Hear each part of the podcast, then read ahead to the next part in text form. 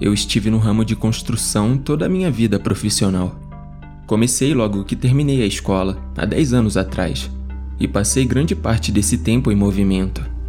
Poucas pessoas sabem disso, mas quando o trabalho termina, a maioria dos trabalhadores da obra são demitidos.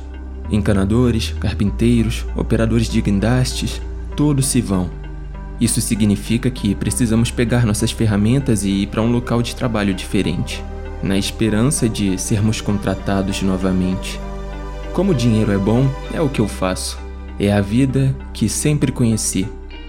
A cada poucos anos, viajo de um lado do país para outro, na esperança de encontrar trabalho.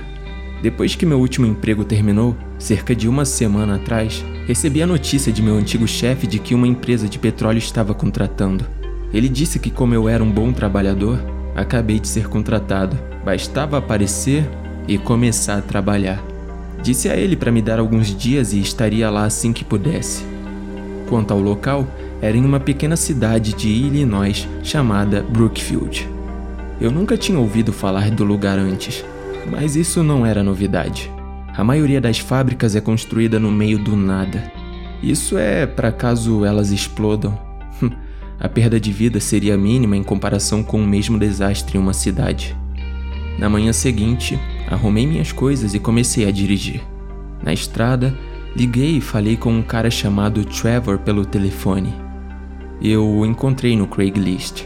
Ele estava alugando um quarto e o preço era mais ou menos o que eu queria pagar. É, eu adoraria ter você aqui. Pelo telefone, sua voz soava jovial. Ah, ok, senhor, muito obrigado. Vejo você em breve. Depois de dirigir por cerca de 10 horas, finalmente cheguei a Brookfield e não era nada como eu esperava. Já estive em algumas cidades de merda antes, mas essa aqui. O centro da cidade poderia facilmente ter sido transformado em um cenário para The Walking Dead.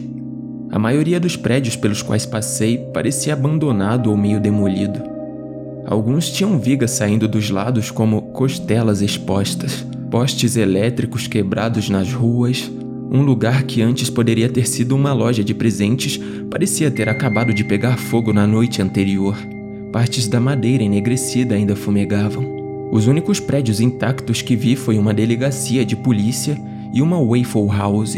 Além disso, bem no centro da cidade havia um cemitério aleatório. Não do tipo com um gramado recém-aparado e lápides arrumadas colocadas em intervalos regulares.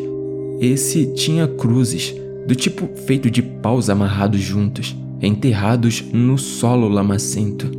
Montes de terra estavam ao lado de sepulturas recém-cavadas. Árvores, com seus galhos retorcidos e contorcidos, estavam espalhados pela área, lançando sombras disformes. Um deles tinha até um laço pendurado em um de seus galhos.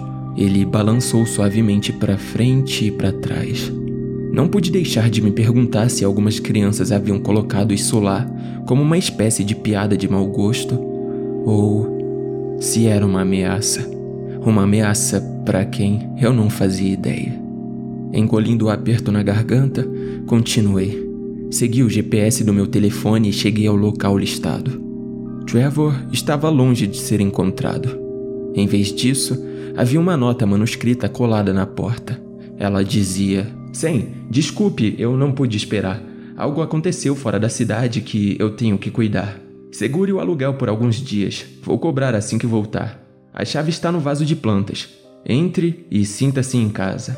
Havia uma seta na parte inferior, desenhada com canetinha, apontando para baixo e para a esquerda. Eu não chamaria exatamente o objeto embaixo de um vaso de plantas, mais precisamente, eu diria que era um pote de terra empoeirada com teias de aranha e um pequeno galho nu saindo do centro. Dei um empurrão com o ombro, tirei a chave da terra e fiz o que o papel mandava. Na manhã seguinte, enquanto preparava um bule de café na cozinha, me vi estudando as fotos nas paredes e o senhor idoso que aparecia em várias delas. Presumi que fosse Trevor. Em uma foto, ele estava pescando. Em outra, ele estava com a família, balançando uma pinhata. Ele tinha um rosto gentil, sorrindo em cada fotografia. Achei que, assim que conhecesse o cara, provavelmente nos daríamos bem. Depois de servir minha xícara de café, saí, pronto para ir para o trabalho. quando vi algo no meu para-brisa. Havia um envelope colocado sob o meu limpador. Confuso, peguei o envelope, tirei o papel e li. Dizia que eu tinha sido multado em 100 dólares. Literalmente, você foi multado 100 dólares. Nenhuma explicação. Além do mais, estava escrito em uma folha normal de papel de folha larga, em giz de cera vermelho. Listado na parte inferior do papel estava o endereço para onde eu deveria enviar o dinheiro, cheque ou ordem de pagamento. Que merda é essa? Eu pensei comigo mesmo, virando o papel e inspecionando a parte de trás. Tinha que ser uma pegadinha, certo? Então, eu fiz o que qualquer um teria feito. Dei de ombros e joguei no banco de trás, onde caiu no chão. Depois, fui para o meu novo canteiro de obras, onde trabalhava como operador de guindaste. Na maior parte do dia, eu ficava na cabine transportando aço. É uma vida difícil e solitária, mas eu estava bem com isso. Era um bom dinheiro. Eu nem me importava com o fato de não ter pausas para ir no banheiro.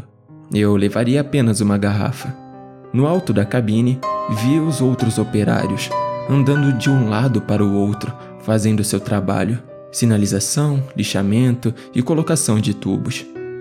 Como demorei 30 minutos para sair do guindaste, a maioria já havia ido para casa quando desci. Quanto àquela nota esquisita, queria mencioná-la ao meu antigo patrão, perguntar se já tinha ouvido falar dela, mas parecia que ele não tinha aparecido naquele dia. Então, continuei com as coisas, terminei o dia e fui para casa. Na manhã seguinte, quando saí para pegar meu carro, todas as janelas haviam sido quebradas. O para-brisa parecia que alguém havia batido nele com uma marreta. Dizer que eu estava chateado é um eufemismo. Que merda! Eu disse a ninguém, abrindo os braços, aproximando-me do veículo. Mais uma vez, colocado embaixo do limpador, havia outro envelope. Esse dizia: Aviso. A multa agora é 200 dólares. Pague ou você será mandado para casa. De todas as coisas pelas quais passei na minha vida, essa foi provavelmente a merda mais estranha de todas. Especialmente bizarro foi que eu não tinha ouvido o vidro quebrar ontem à noite. Certamente, pensei, eu teria ouvido, considerando que eu tinha o sono leve e a janela do meu quarto ficava a apenas alguns metros do carro. Cheio de raiva, amassei a nota. Eu queria culpar Trevor por isso. Mas o cara ainda não tinha voltado para casa. Eu era o único aqui ontem à noite. Então, se não era ele, quem estava deixando essas multas? Ainda chateado, tirei o que restava do para-brisa, entrei no carro e dirigi até o endereço que constava na folha. Na minha opinião, esse tipo de comportamento justificava uma surra, e eu estava pronto para dar. Mas quando cheguei ao local, não era exatamente o que eu esperava. Era o maldito cemitério no centro da cidade. Meu sangue gelou quando reduzi a velocidade do carro até parar. A estranheza da situação fez os cabelos dos meus braços se arrepiarem e uma pontada de náusea revirou meu estômago. Eu não sabia o que fazer. Então, encarei o vazio onde meu para-brisa deveria estar por alguns minutos, o olhar vagando pelas lápides. Eventualmente, me recompus. A delegacia ficava do outro lado da rua então, foi para lá que eu fui. Foi conveniente, considerando que eu precisava preencher um boletim de ocorrência para registrar no meu seguro de qualquer maneira. Dentro da delegacia, encontrei um policial de meia idade em forma, sentado atrás de uma mesa de madeira. Como posso ajudá-lo? Coloquei um envelope sobre a mesa. Sim, bem, é. Eu recebi isso e. O silêncio tomou conta de toda a delegacia. Atrás dele, Todas as cabeças na sala se viraram em minha direção, a preocupação estampada em todas as faces. Alguns bufaram respirações preocupadas, outros rapidamente voltaram a sua atenção para seus papéis, rabiscando rápido, evitando contato visual comigo. Um cara parecia com raiva, como se ele realmente quisesse me bater. O oficial engoliu em seco. É. é onde você encontrou isso exatamente? Alguém deixou no meu carro. Seus olhos se arregalaram. Sua mão quicou, batendo na madeira. O que é isso? Eu perguntei, sentindo meu batimento cardíaco aumentar. Aquela náusea surgiu novamente. Ele limpou a garganta. Ele deu um tapinha no envelope sobre a mesa e deslizou de volta para mim. Qual é o seu nome, filho? Ele perguntou. Sim, Sam Chaves. Ele assentiu. Bem, Sam, você vai ter que pagar isso. Não tô entendendo, cara. O homem se inclinou para frente com um olhar duro. Sua mão pousou em sua arma. Há um problema aqui? Engoli em seco, tentando recuperar a compostura. Bem, posso apenas te dar o dinheiro então? Não, disse ele. Eu estava tão perdido. Bem, por que diabos não? Porque você tem que enviar pelo correio. Quê? Você só pode estar de brincadeira. Você tá falando alto comigo, garoto? Eu pisquei. Ah, pague a multa. Agora saia daqui antes que eu te coloque atrás das grades. Estamos entendidos? Saindo da delegacia, eu estava tão confuso que estava coçando a nuca. Isso era tão insano que eu não sabia mais o que fazer. Eu precisava de alguma coisa, respostas ou alguma merda, ou pelo menos descobrir quem estava fazendo isso. Tentei ligar para o meu antigo chefe para pedir alguns conselhos. Nada. Até tentei ligar para o Trevor. Nada. Então, dirigi 80 quilômetros para fora da cidade e parei em um Walmart. Lá, peguei uma câmera e voltei para minha casa. Depois de configurar a câmera, instalei o aplicativo no meu telefone e paguei o serviço de assinatura para registrar ativamente todos os movimentos. Então, adormeci. Naquela noite, por volta das três da manhã, meu telefone tocou, alertando-me de que havia movimento lá fora. Meio acordado, Cliquei para abrir o aplicativo e vi um caminhão parar na garagem. Eu reconheci o homem que saiu, pelas fotos que eu tinha visto. Então, eu sabia que era o Trevor. Ele bateu a porta e entrou na casa. Pensei em falar com ele, me apresentar, mas o cara provavelmente estava cansado. Afinal, eram três da manhã. Então, fechei o aplicativo e voltei a dormir. Naquela manhã, ao sair do meu quarto, vi algo no corredor que me fez congelar. Sangue. Eu tinha certeza de que era sangue. Tinha aquele cheiro. Uma trilha de respingos levava à cozinha. Eu segui. Lá, eu encontrei Trevor.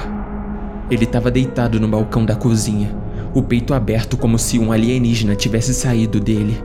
Costelas espalhadas, vísceras espalhadas por todo o azulejo e pia. Seu rosto estava contorcido de horror, a boca escancarada, os lábios esticados em um uivo silencioso de agonia. Em sua mão estava um envelope com a qual eu estava muito familiarizado. Por alguma razão, era a coisa mais limpa da cozinha. Não havia uma partícula de sangue nele. A carta pendia baixa, inclinada para que o texto ficasse de frente para mim. Dizia: Este é o custo. Lutando contra um ataque de pânico ou um colapso nervoso, Cambaleei para trás e vomitei no chão. Eu respirei fundo, tentando me forçar a me acalmar, mas não consegui segurar contra a próxima onda de vômito e vomitei o resto do meu jantar no chão da cozinha. Tossindo e ofegante, limpei a boca com as costas da mão e me afastei do corpo. Depois de reunir o pouco de racionalidade que me restava, peguei meu telefone no bolso e disquei aqueles três números. 911, qual é a sua emergência? disse a senhora do outro lado da linha. Eu respirei fundo. O ar ainda cheirava sangue e vômito. O Oi, meu colega de quarto. Ele tá morto. Senhor? S Silver. Silver Lake 212? Um homem tá morto? Sua voz soou concisa, talvez até irritada. Sim, como você. É por isso que você devia pagar a maldita multa. Ela disse. Então, eu fiz. Enviei um cheque pelo correio naquela noite e dei-o fora. Estou acostumado a viver em movimento, mas nunca fiz as malas tão rápido. Eu deixei o corpo apenas deitado lá enquanto eu limpava. Problema de outra pessoa. Eu tive o suficiente dessa besteira. Dane-se aquela cidade assustadora, o trabalho e aquele maldito cemitério. Eu dirigi a noite toda, indo para casa dos meus pais, onde eu sabia que eles tinham meu antigo quarto esperando.